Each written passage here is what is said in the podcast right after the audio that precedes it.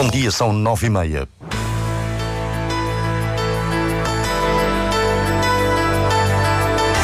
Antena 1 Madeira. Informação. Uma leitura dos ventos no aeroporto com uma precisão ao minuto diferente da atual. O sistema está a ser desenvolvido por investigadores da Universidade da Madeira. O Golfo é, nesta altura, a exceção num Porto Santo vazio. Os turistas que chegam na operação da Escandinávia enchem o campo. Nesta edição, voltamos a testemunhar a realidade do mês de janeiro na ilha. O socialista madeirense Carlos Pereira integra a lista do PS pelo Círculo de Lisboa às legislativas nacionais e assume a Antena 1 que terminou um ciclo. É o Diário Regional na Antena 1 Madeira, assistência técnica de Miguel França, a edição é de Celina Faria.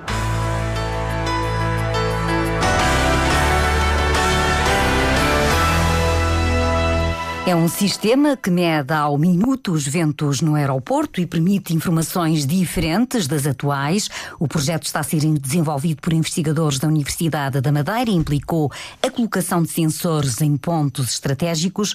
O sistema está pronto a ser utilizado. Falta apenas ter dado a conhecer às entidades oficiais. Patrícia Casaca. O modelo de leitura dos ventos criado de raiz na Universidade da Madeira é o único no mundo e tem uma precisão ao minuto. O investigador Fábio Mendonça é um dos investigadores envolvidos no projeto e explica as especificidades. As estações a usar medem o vento de 3 em 3 segundos. E não há no mercado algo que faça isto para aquilo que nós precisamos, que é uma estação que começa a 3 em 3 segundos e depois tudo é enviado com a internet das coisas para um servidor central usando 4G.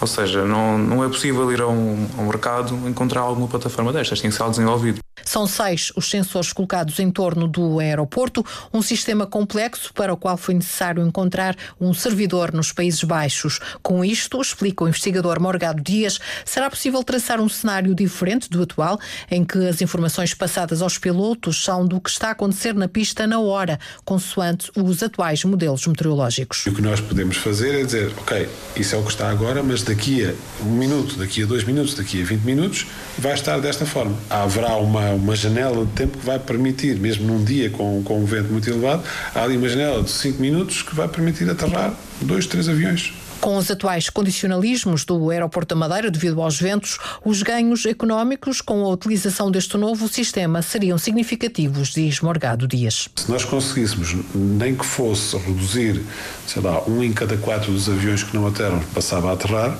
já era um impacto económico significativo. É? E, e, nós pensamos que conseguimos fazer bem melhor do que isso. E se for aceito utilizar este tipo de, de, modelos pelas entidades oficiais, pensamos que é possível fazer bem melhor do que isso. O sistema está pronto ser usado, falta que as entidades oficiais o reconheçam e, com algumas afinações, pode mesmo ser exportado para outros aeroportos. O projeto não conta com financiamento externo, a Ordem dos Engenheiros Técnicos é a entidade que mais tem apoiado os investigadores, tendo já atribuído um prémio de 20 mil euros e uma bolsa de 2 mil euros anuais. Depois das quatro e meia da tarde, pode ouvir mais detalhes sobre este sistema para a medição dos ventos no aeroporto da Madeira, que está a ser criado por investigadores da Universidade no programa uma antena uma de Patrícia Casaca. E os turistas que chegam ao Porto Santo nas duas operações charter da Escandinávia enchem nesta altura o campo de golfe do Porto Santo. É um cenário que contrasta com o resto da ilha em termos turísticos. Alfredo Cunha, o diretor do campo de golfe, destaca a Antena 1 a importância da operação no mês em que o isolamento é ainda maior. O Porto Santo Golfe tem a operação Escandinávia a decorrer durante outubro outubro até abril. Mês de janeiro temos só um voo da Dinamarca e agora temos um voo da Noruega. Por isso estamos com cerca de 170 pessoas todos os dias a jogar golfe. Pode dizer-se que este está a ser um bom janeiro? Este janeiro está a ser melhor do que o ano passado porque incluiu já mais um voo, ou seja, principalmente o da Noruega. Por isso estamos com mais gente do que o ano passado. No próximo mês tem início a terceira operação a partir da Noruega, pelo que a procura do Golfe vai continuar. Alfredo Cunha, ouvido já esta manhã na manhã da rádio, adianta que no ano passado foi batido um recorde. A esta hora voltamos ao Porto Santo, aos testemunhos que têm sido recolhidos e que estão a ser recolhidos pelo repórter da Antena 1 por estes dias no Porto Santo. Agora ouvimos as perspectivas dos agentes de viagens nesta época baixa do turismo no Porto Santo. Conhecemos também um investimento do Governo Regional que está previsto avançar já em breve. E é por aí que começamos. A Água e Resíduos, Águas e Resíduos da Madeira lança no próximo mês de fevereiro um concurso público para a construção de mais um furo de captação de água do mar subterrânea para abastecimento público após desalinização. Esta será a quinta galeria de captação de água, um investimento na ordem dos 3 milhões de euros. Amílcar Gonçalves, presidente da Águas e Resíduos da Madeira, explica à Antena 1 que se trata de garantir redundâncias e aumento na capacidade de abastecimento com água de qualidade São captações subterrâneas de água do mar. É água que vem salgada, isso aí não há nada a fazer, mas é uma água, do ponto de vista uh, da sua qualidade, uma água pristina, uma água de facto com uma qualidade acima da, da média, porque ela é filtrada pelas, pelas, pelas formações uh, calcárias que existem debaixo da praia, portanto a água chega com uma qualidade muito, muito interessante, que permite depois uma desalinização também muito eficiente. As obras devem começar após o verão. Outro investimento hídrico que está a ser preparado é a reformulação de todo o sistema associado à barragem do tanque que serve para captar água das chuvas, mas tem tido problemas. O financiamento existe e as obras devem avançar no próximo ano. Requalificar todo o sistema associado à, à barragem do tanque é uma, uma previsão que nós temos é que, no fundo, toda essa intervenção anda à volta dos 8 milhões de euros uh, e é de facto uma obra importante do ponto de vista uh, do recadio da ilha do Porto Santo e além de que de facto esta infraestrutura existe, portanto é uma questão de aproveitá-la ao máximo. Amílcar Gonçalves, presidente da Águas e Resíduos da Madeira. Temos dito que em janeiro há poucos turistas no Porto Santo e que o lobo marinho faz falta. Para Jordão Alves, agente de viagens, a ausência do navio faz muita diferença nas vendas. Para nós afeta-nos bastante, porque nós temos algumas representantes que mandam-nos clientes no, fazem o projeto um dia, nós aqui fazemos os transferes, as excursões. Há muitos clientes que também vêm passar este dia aqui a Porto Santo, onde temos fazemos os transferes, depois temos que fazer assistência nos hotéis e nesta altura do ano é zero, não tem, não tem chegadas de, do barco nem de avião. Sofia Santos, eh, também agente de viagens, bom dia. Fazem falta os passageiros do Lobo Marinho em janeiro? Claro que sim. Uh, existem alguns constrangimentos para chegar nesta altura aqui à Ilha de Porto Santo. De qualquer das formas, continuamos a ter um mercado alemão, apesar de pequeno uh, e apesar de demorarem algum tempo, mas ficam durante períodos longos, por vezes de novembro até março, ou agora também muitos chegaram em janeiro. vem pela vossa agência?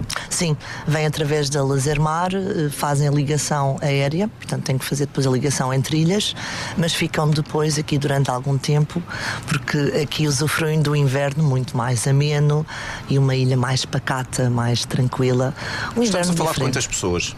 São cerca de 40, estão espalhados pelas poucas unidades hoteleiras eh, que agora estão abertas. que estão abertas, exato, são poucas, eh, mas acabam por encontrar na ilha outras atividades diferentes do verão, apesar de também estar bom para banhos, porque estamos a uma temperatura de 19, 20 graus cá fora e 18, 19 no mar. Fazem também os trilhos, as caminhadas andam de bicicleta. Mas tem de apanhar três voos? Normalmente sim. Portanto, um voo da Alemanha para, para Lisboa, Lisboa, Lisboa, Madeira, Madeira, e depois para aqui para o Porto Santo. Exatamente. E mesmo assim são turistas já fidelizados, já vêm muitos deles há mais de 20 anos. Gostam e mesmo da dos passageiros da EasyJet, que foi uma coisa que animou o ano passado. Pois é, essa foi sentimos um pouco abandonados nesta altura porque uh, a ilha do Porto Santo tem é um clima que, que é favorável. Nós o ano passado tivemos muitos clientes a vir através desses voos da EasyJet, não só para quem nos visita, nós também para sair precisamos dessas ligações para o nosso país. O que é que, hum, portanto, quando olhamos para, para o que os turistas fazem, há pouco a Sofia estava a dizer, passeios a pé, eh, alguns jogam golfe, e o que é que há mais para fazer? Tudo o que for atividades ao ar livre, porque o clima assim permite. E depois aqui, como podem ver, eh, temos aqui a, a cidade muito pitoresca, as pessoas gostam de caminhar, visitar os museus, mas para desenvolvermos o setor turístico temos que desenvolver essa parte atratividades e, e outras atividades além das e existentes. Tentar reduzir a sazonalidade Sim, já é reduzida, temos algumas, uh, algumas iniciativas desportivas, principalmente fora da época, mas janeiro e fevereiro continua a precisar de mais atenção, mais foco, mais foco para desenvolvermos o setor turístico. Sofia Santos, em jeito de despedida, eh, vou, vou apelar ao seu veia poética. O que é que torna o Porto Santo sedutor em janeiro? Nesta altura, o, os poucos, eu acho que os poucos turistas, o clima uh, fantástico que nós temos neste momento, o facto de podermos estar connosco, connosco próprios, uh, caminhar pela natureza, estar em conexão com a natureza, é uh, uma atratividade porque é um sítio muito tranquilo e, e, onde se sente uma paz. Acho que é, privilegiada para esta altura do inverno, todas estas características.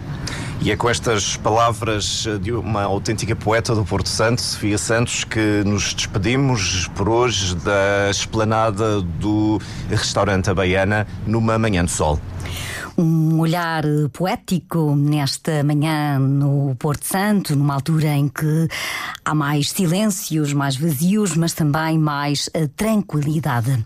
É o fim de um ciclo e um novo desafio político depois de ter sido eleito em três legislaturas pela Madeira. Para a Assembleia da República, Carlos Pereira é o número 11 da lista do PS por Lisboa, um lugar considerado elegível. O deputado, ouvido esta manhã pela Antena 1 Madeira, lembra que não se mostrou indisponível para continuar a ser candidato pela região. Cumprir aquilo que foram os compromissos que fui assumindo, mas pronto, esse ciclo uh, terminou, terminou, enfim, uh, não necessariamente por opção minha, penso que é do conhecimento público.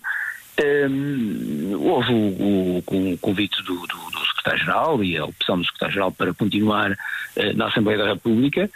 Carlos Pereira não foi convidado pelo novo líder do PS Madeira, Paulo Cafofo, para continuar a integrar a lista do Partido Socialista às legislativas nacionais, mas recusa uma análise política dos factos. Não faço nenhum esforço para fazer nenhuma leitura sobre isso. Acho que o facto fala por si, eu não tenho muito mais a acrescentar eh, do que isso. Eh, e, e já disse, e volto a dizer, eu acho que este é um momento também eh, para sublinhar. Eu nunca disse em nenhum momento que o partido, os órgãos do partido não tinham legitimidade para fazer opções, têm essa legitimidade, e a legitimidade foi cumprida e eu aceito, respeitei sempre, e portanto não há aqui nenhum tipo de, de, de questão sobre essa matéria. Carlos Pereira, ouvido pelo jornalista João Carramanho, assume que em política não há amizade. O socialista madeirense é agora candidato por Lisboa às legislativas nacionais, está na lista do PS que é liderada pela ministra Mariana Vieira da Silva. A lista pela Madeira eh, tem como primeiro nome Paulo Cafofo, seguem-se os de Miguel Iglesias, Sofia Canha, Madalena Nunes, Carlos Coelho e Ana Vale. Esta lista foi aprovada na semana passada. As eleições são a 10 de março. O presidente da UGT Madeira denuncia a existência na região de instituições particulares de solidariedade social que só pretendem receber apoios do Instituto de Segurança Social para terem lucro. Leonilde Cassiano pede, por isso, mais fiscalização por parte das entidades. Há instituições que realmente são para solidariedade social, Há outras que têm aparecido aí do nada. De solidariedade social têm muito pouco. Querem receber os apoios da segurança social, mas querem ter lucro. Este tipo de instituições não deve ter lucro. Há muita precariedade nesta área, temos tido imensos problemas, todos os sindicatos têm-se queixado.